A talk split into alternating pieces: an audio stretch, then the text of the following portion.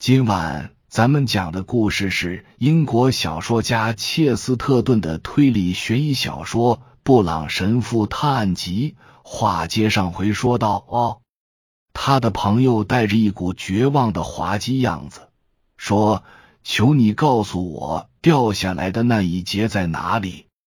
我可以告诉你。”神父立即说：“在贝尔法斯特有座新教大教堂。”他就在教堂墓地的东北角，真的吗？另一位询问说：“你去找过吗？”我没法找。布朗毫不掩饰他的遗憾，回复说：“在它上面有一座巨大的大理石纪念碑，那是为了纪念莫里少校的英雄事迹。他在著名的黑河之战中光荣战死。”弗朗博似乎突然被电醒了。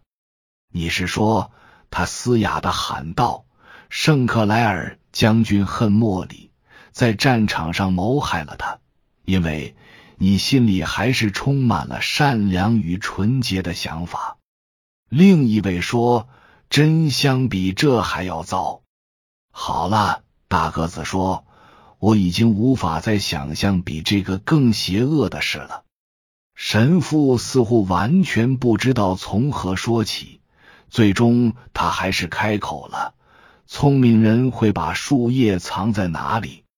树林里。”另一位没搭腔：“如果没有树林，他就会造一片树林；如果他想要藏一片枯叶，他就会造一片枯死的树林。”依然没有应答。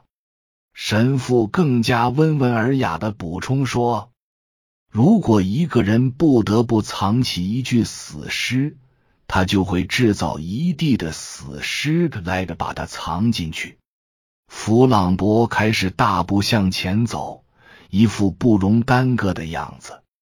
但布朗神父还在接着他上一句话往下说，就像我说过的那样。阿瑟·圣克莱尔爵士是个读圣经的人，这正是他的问题所在。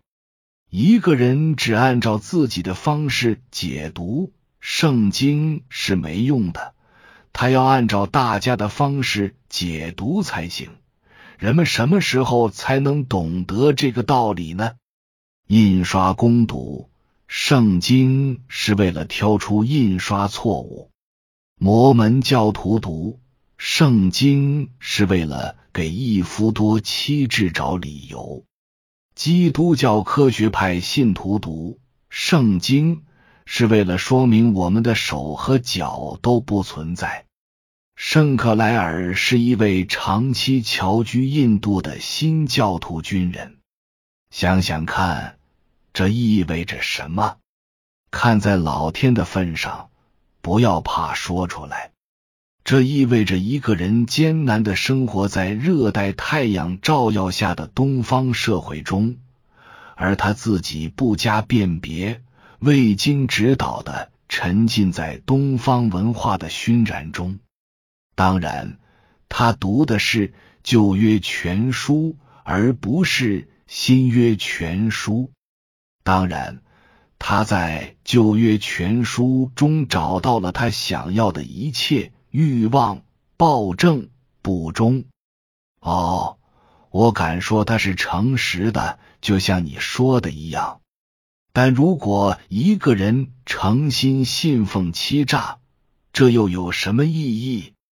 在他去过的每一个炎热而又神秘的国度里，他都会建起后宫。严刑逼供，积累不义之财，但他却可以目光坚定的说，他是为了天主的荣耀。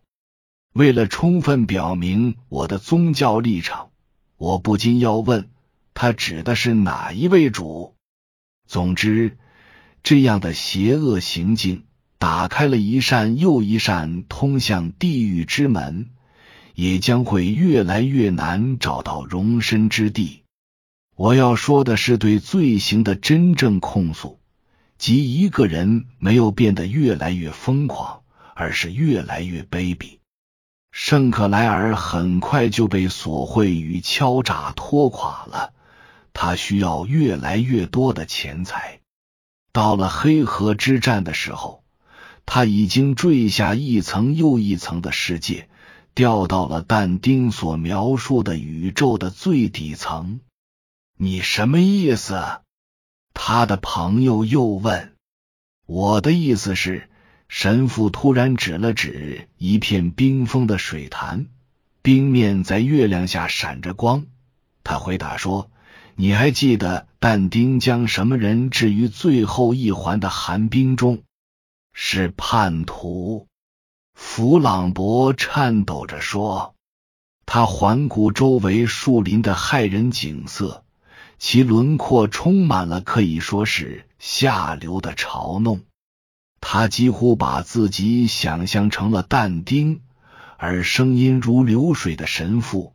恰似维吉尔引领他穿过永恒的罪恶之地。那声音又响了起来。如你所知，奥利维尔是个堂吉诃德式的人物，他不会容忍密探或者间谍。和许多其他事情一样，那种勾当都是背着他的。负责此事的正是我的老朋友埃斯帕多。他是个外表光鲜的公子哥，有个鹰钩鼻，外号叫秃鹫。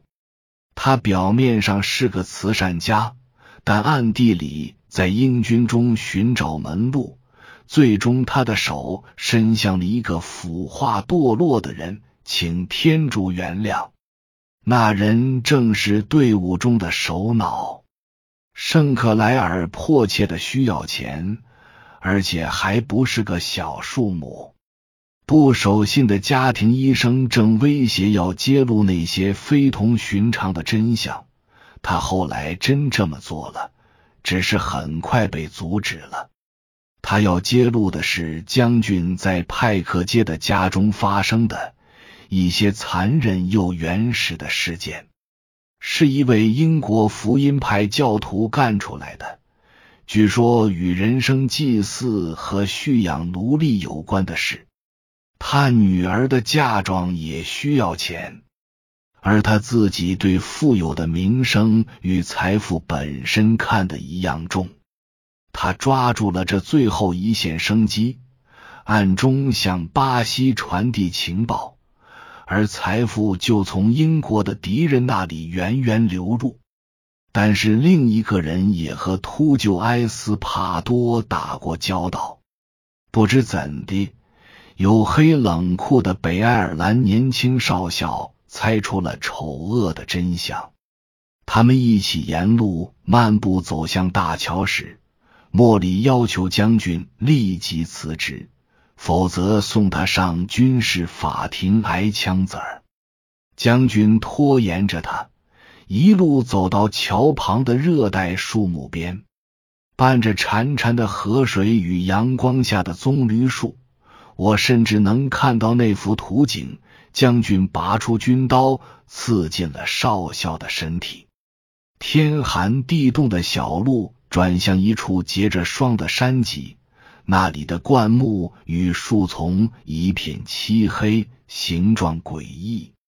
但弗朗博恍惚间看到山脊的边缘透出微弱的光亮，不是星光，也不是月光，而是人点的火。他注视着光亮时，故事也快讲完了。圣克莱尔是一头地狱猎犬，但他并非是没有理智的疯狗。我敢发誓。可怜的莫里变成他脚下一具冰冷的尸体时，他保持着前所未有的清醒与镇定。吉恩上尉说的没错，他在那次遭到世人轻视的失败中的表现，比以往任何一次胜利时的都要出色。他冷静的将武器上的血迹擦去，他发现。刺入受害者两肩之间的尖端已经断在尸体中了。他冷静的预见将会发生的一切，好像是隔着俱乐部的窗子看风景。他知道，别人一定会发现这具无可辩解的尸体，一定会取出这段无可辩解的剑尖，一定会注意到这把无可辩解的断剑，或是注意到佩剑的失踪。他杀了人，却没法掩盖。但是他急中生智，想到了还有一条路可以走。它能够让尸体不再无可辩解，它可以造出成堆的尸体来掩盖这一句。不到二十分钟，就有八百名英军士兵开始了通向死亡的行军。从冬日漆黑的树木后面射出的温暖光芒，正愈加强烈，愈加明亮。弗朗博大步走过去，布朗神父也加快了脚步，但他似乎还沉浸在他的故事中。这成千的英国勇士是如此英勇，他们的指挥官又是如此英明。要是他们直接进攻山丘，说不定这疯狂的行军真的会碰上好运气。但是。那个拿他们当棋子摆弄的邪恶心灵另怀鬼胎，他们必须在桥边的泥地里待到英军尸横遍地，然后还有精彩的一幕：银发的士兵守护者会交出他破碎的佩剑，以平息进一步的屠杀。哦，真是精心策划的即兴表演。但我认为，我无法证明。我认为，就在他们被困在血迹斑斑的泥沼中时，有人起疑了，甚至是猜到了。他沉默片刻，又接着说：“有个声音告诉我，猜到的那人就是那位情人，将要与老人的孩子成婚的人。那奥利维尔和绞刑又是怎么回事？”弗朗博问奥利维尔：“半是出于道义，半是出于策略。他不会让俘虏妨碍他的行军。”叙述者解释道：“他在多数情况下会释放每个人，这一次也不例外。”以上是由奶锅大叔给您播讲，感谢收听。每天晚上二十一点三十三分准时开聊。